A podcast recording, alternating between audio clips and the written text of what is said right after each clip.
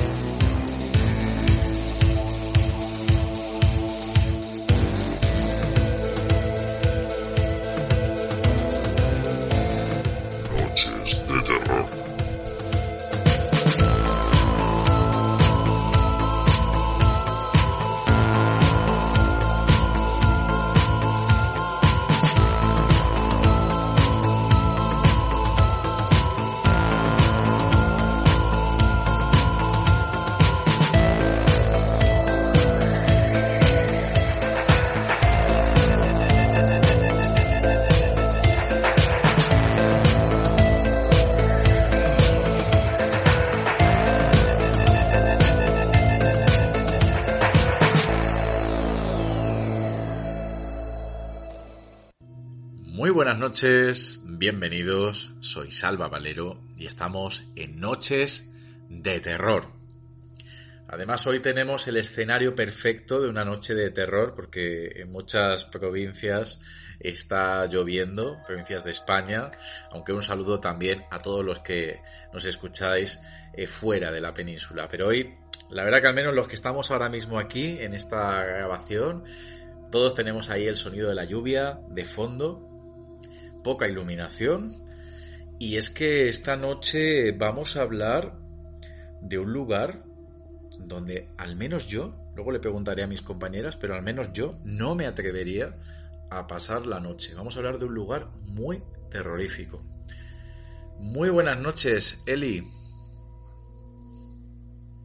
Muy buenas noches, Salva, y muy buenas noches a los oyentes. Está también lloviendo, ¿verdad? Por donde tú estás. Sí, yo lo puedo decir, estoy en Granada.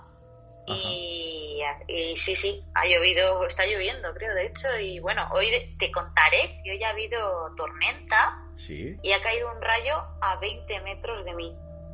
Ostras, menos mal que no, no ha pasado nada, que yo quería, tenía mucha ilusión de que estuvieras de nuevo con nosotros en el programa.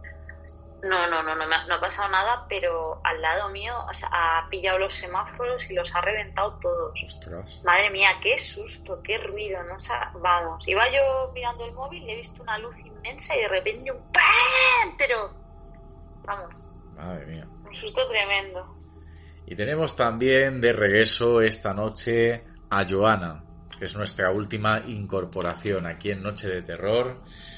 Y me consta, Joana, que bastante querida, estoy muy contento porque has tenido muy buen recibimiento por parte de, de los oyentes, así que yo creo que estarás contenta. Muy buena noche, Joana. Buenas noches, Salva. Buenas noches, Eli. ¿Qué tal estáis?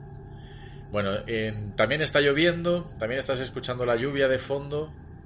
Pues mira, ahora chispea. Pero yo hoy me he mojado hasta el sentido. Me he mojado muchísimo. Estoy un poco cogida de la voz, ¿eh? así que ruego me perdonéis si se me escapa alguna tos o algo, que es por, por esto, porque me he mojado a tope hoy. Muy bien.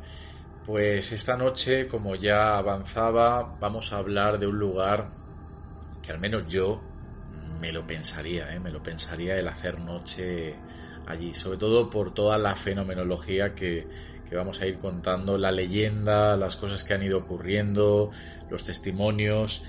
Es que vamos a hablar de un sitio que ocurren tantas cosas y tiene tanta leyenda oscura, negra, que le han llegado a llamar el convento del diablo.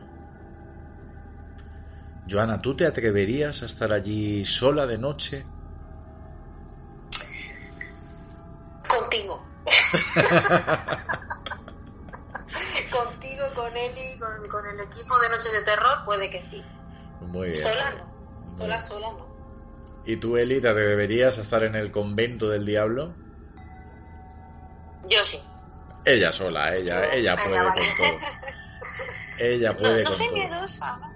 No eres miedosa. No, eh, sí me da más miedo cuando alguna exploración, porque además a mí me gusta hacer urbes, Sí. me da más miedo poder encontrar a alguien en alguna situación, pues, eh, no alguien de la que viva en la calle, pero imagínate Mm. a alguien que igual en un momento dado eh, va de sustancias o que estén haciendo algo de dudoso y, bueno, en un momento dado pues te puedan hacer algo.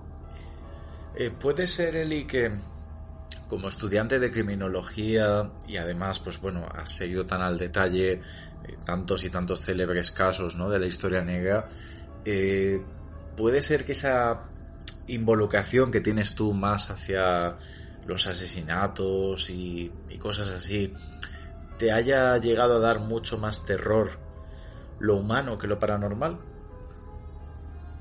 A ver, son maneras de, racionalizar, ¿no? Porque yo siempre he pensado que dentro de lo paranormal casi todo eran personas. Entonces lo simplifico mucho. A mí una persona no me da miedo. Puede haber personas mejores y haber personas peores. A ver, si ya entramos en temas de si hay espíritus que no están encarnados, que unos pueden ser más maléficos, otros eh, burlones o tal, ahí ya nos podemos eh, liar un poquito la historia, ¿no? Mm. Pero obviamente cuando tú ves lo que el ser humano es capaz de hacer, pues, eh, pues claro que te da miedo y, jolín, yo, no es por fastidiar, pero siendo mujer, hay que tener, actualmente en la sociedad actual, pues como hemos visto por muchos casos, hay que tener ciertos cuidados.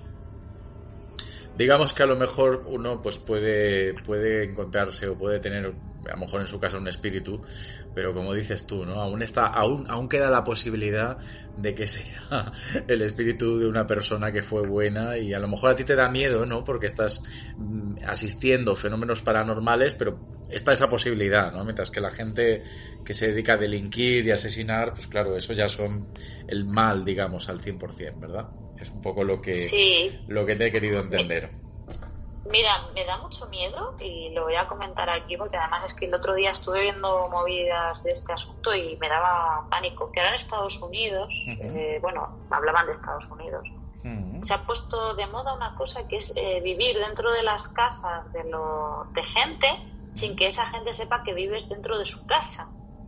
Entonces, eh, yo que sé, una chica dejaba grabando por la noche una cámara porque decía que le faltaban cosas, que se le movían las cosas, deja la cámara grabando y lo que ve es que se le abre una